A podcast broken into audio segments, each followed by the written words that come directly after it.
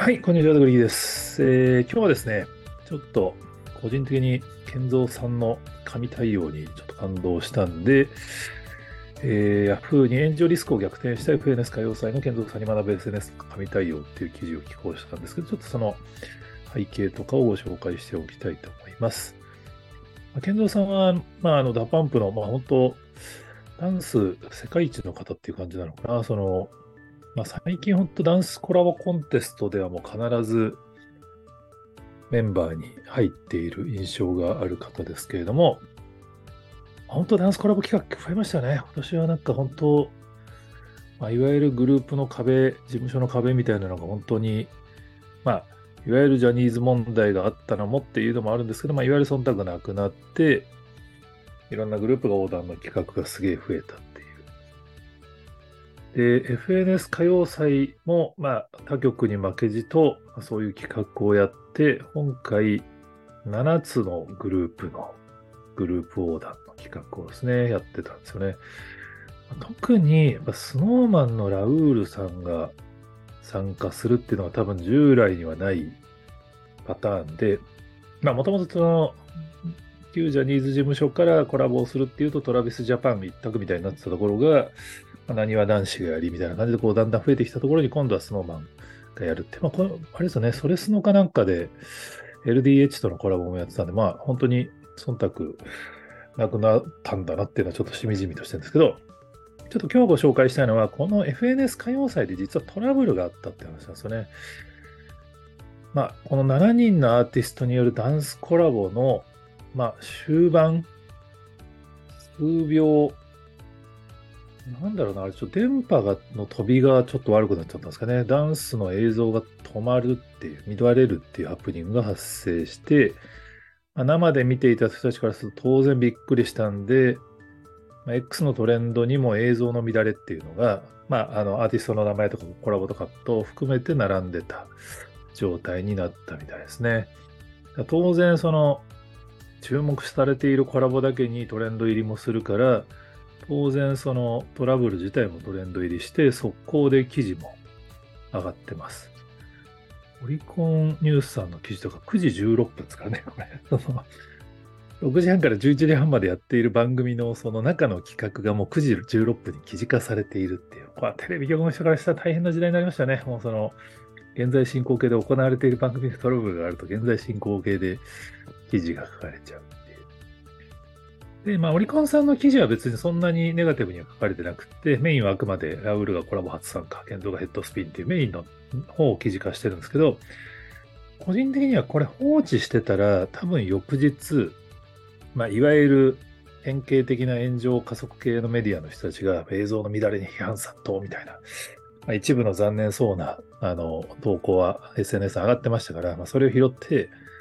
フジテレビに批判殺到みたいな記事を書いてた流れだと思うんですよね。これまあネットメディアからちょっと美味しい状況になっちゃったって話だと思うんで、でもこれ本当、健三さんがすごかったのが、多分、まあ、ご自身でもエゴサーチをされたって話だと思うんですよね。やっぱダンス企画やりきって、振り返って、まあ多分当然スタッフからもあの電波障害起きてすいませんみたいな話が多分裏であったんだと思うんですけど、これも番組放送中なんですよね。番組放送中の10時37分、22時37分に、まあ、記念写真と一緒に、まあ、楽しんでいただけましたかっていう投稿してるんですけど、この冒頭がすごいですよね。みんなのダンスがすごすぎて電波障害起きましたっていう。めちゃめちゃセンスありますよね。その、まあ、普通に考えたら、この7人のコラボの練習って、このグループ横断なんで、まあ、相当多分、隙間を縫って練習してるはずで、しかも今の日本のテレビ番組のコラボ企画って、まあ、TVer で1週間見られるんですけど、その後見れなくなっちゃうんですよね。多分その二度と見れない1回きりのためのパフォーマンスをしていて、その1回きりのパフォーマンスが映像が乱れちゃったって話なんで、まあ、ファンも残念があるけど、当然、パフォーマーの7人が一番、まあ、ショックを受けていいはずのタイミングなんですけど、そんなショックはもう1ミリも見せずに、みんなのダンスが全部すごすぎて出ましょが起きましたっていうね、その、まあ、ある意味炎上ネタだったところを、こう、話題のネタに昇華するっていう素晴らしい方向転換を見せた結果、まあ、批判殺到って記事が書かれる流れのカウンターで逆に、オリコンニュースさんとかね、この投稿も11時38分、1時間後には記事化してますけど、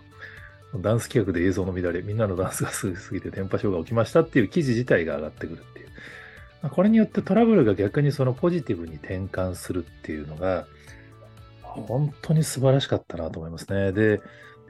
まあ、実はその翌日になるんですけど、深夜ですね、浜崎さんっていう、まあ、この番組の総合演出家の方みたいですけども、この方が実は謝罪の投稿をされてるんですよね。これはだから、まあ、実はリハーサルで何遍もやったし、一回もあのトラブル起きなかった、まあ、電波の途切れみたいなのは絶対起きなかったんだけど、本番で起きてしまったんだっていう投稿をまあ連投されていて、まあ、これはこれで本当に、まあ、勇気あるなって、まあ、テレビの裏方の方がね、こうやってその番組外で説明する義務なんてないんですけど、やっぱり浜崎さんも力入ってたからこそ、やっぱりあのファンのがっかりした声を見て投稿せざるを得ない気持ちになったって話なんですけど、深夜1時とかですからね。もうすごいのは、健三さん、これに対しても、午前2時半に引用投稿されてんですね。申し訳ないって謝らないでくださいって。みんなの一生懸命にやったことでトラブルはあってもスタッフの皆さんが愛を持って全力で携わっていただいたことは真実なので、最大限のサポートこちらこそ感謝しています。ありがとうございますですからね。ちょっとグッときますよね。まあ、ほんとコラボでもう燃焼し尽くして、まあ、ご本人もこういうダンスの後やっぱアドレナリンが出てるからなかなか寝つけないんだみたいなことおっしゃってましたけど、だから多分いろいろずっとエゴサーチをしていた結果こうなったって話なんですけど。まあすごいですよね。これ、この、まあ謝罪のコメント自体も記事にされてるんですけど、まあ、当然も健三さんがこのフォローしてるんで、いい記事になってるんですよね。まあ普通だったらもうそのディレクターも謝罪して批判殺到みたいな記事になったところだと思うんですけど、まあ、中日スポーツの記事とか、健三が神対応、何この優しい世界と反響みたいな記事になってますからね。まあ本当、健三さんは実はこれだけではなくて、ラストダンスパートの動画、まあ要はその映像が乱れてしまった部分の動画を、YouTube には練習時の動画っていう形で上げてましたけど、X 側には、まあ、最後のパートのところの動画をラストダンスパートどうぞっていうことで、まあ、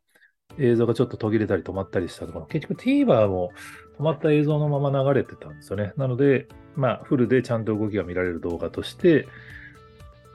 X 側にも動画を投稿するし、実は終わった当日も YouTube ライブをされてますし、その後この、まあ、あの、謝罪に対してのこう、フォローの投稿なんかもしたので、問い合わせ殺到したのでみんなで FNS 歌謡祭ダンス企画について喋りましょうみたいな YouTube ライブ配信をされて、ここでもね、いいコメントされてるんですよね。やっぱその、生でやるのを配信するのってすごい大変なことなんで、まあそのトラブルはあったかもしれないけども、リスペクトしかないっていうまあ、個人的にちょっとやっぱ最近の騒動でこの真逆のパターンだったのが、あの、日テレさんですかね、えっと、ベストアーティストに、まあ、IMP が出演しますって出してたのに、実はその紹介だけだったっていうので、まあ、ファンからも不満がの声が上がっちゃいましたし、その結果、まあネットメディアでは、まあ、忖度じゃないかみたいな、かなり厳しい記事化されてしまって、まあ、桜井さんもコメントかぶせちゃったから、ついでに叩かれるみたいな流れになっちゃってましたけど、あれは結局あの後、ベストアーティスト側が何も説明してないんですよね。だから結局疑惑として残ったまんまになっちゃっていて、だからあれだと本当、まあ、逆忖度だったのかちょっとわかんないですけど、やっぱり、その、忖度と実はあんま変わってないんですよね。結局そのなんか、裏で何かやっていて、なんかそうやって陰謀論が回っちゃうみたいな。まあ、それを健三さんはもこうやって素直に表でポジティブな方に変えてくれましたし、スタッフの方もちゃんと謝罪することによって、まあ、実は炎上リスクが、まあ、美談になるっていうのを目指すのはちょっと違うかもしれないですけど、ちゃんとその、あの、誤解による炎上が起きないようになるっていうのは、いや、めちゃめちゃ参考になるなっていう、まだ神対応って言われちゃうと、健三さんにしかできないと思いがちなんですけど、でもこれ多分ね、その、健三さんがその特殊なことをしてるつもりはないんだと思うんですよね。たまたまあの広告主の方で健三さんと面識がある方がこの記事読んで DM で健三さんは本当に優しい人なんですよみたいなのを教えてくれましたけど、実は多分当然そこでトラブルがあったスタッフがめちゃめちゃ謝ってるはずで、でそこでも多分源三さん同じ対応されていて、同じ対応してるんだけれども、ファンからすると見えないから、なんかそのアーティストここ一回きりだったのかわいそうみたいな批判がどうしても SNS 上で起きてしまうっていう。でも、こうやってアーティスト側が自分たちも気にしてないよって発言することによってファンも当然怒らなくて済むっていう。これやっぱりね、改めてこういう出演者の方とか関係者の方がちゃんとその意見を言うっていうこと大事さをちょっと思い知った事例だったなと思ったのでご紹介です。えー、こちらのチャンネルではできるだけ日本のエンタメの未来が楽しくなるような話題をご紹介していければなと思っておりますので、えー、他にもこんな話してますよって方がおられましたら、ぜひコメントやツイートで教えていただけると幸いです。今日もありがとうございます。